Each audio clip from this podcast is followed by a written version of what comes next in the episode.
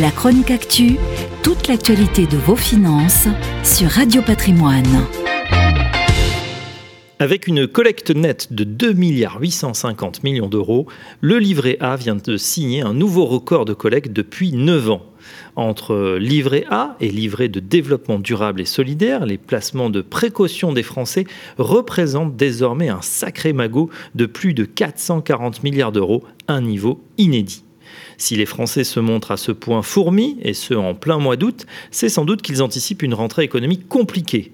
L'actualité ne leur donne pas tout à fait tort entre la reprise de la crise sanitaire et les premières conséquences économiques de cette crise sans précédent, licenciements, chômage, fermeture d'usines, nos concitoyens sont bien avisés de garnir leur bas de laine.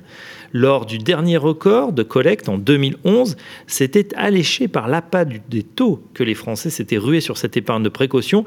Pensez donc, à l'époque, le livret A avait bondi à 2,25%.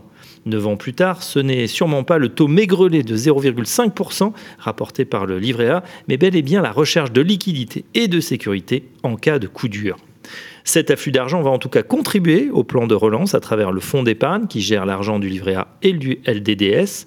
Ce fonds d'épargne a traditionnellement pour vocation de financer le logement social et la politique de la ville, mais devant l'urgence de la relance, tout a changé. Le gouvernement vient d'accepter que l'épargne de nos livrets serve également à financer de nouveaux secteurs d'activité. Elle pourra être prêtée aux hôpitaux, agences de l'eau, ainsi que pour des projets liés à la transition écologique et énergétique, à la santé ou au tourisme. Il est là le fameux fléchage de l'épargne cher au gouvernement. La chronique actu, toute l'actualité de vos finances sur Radio Patrimoine.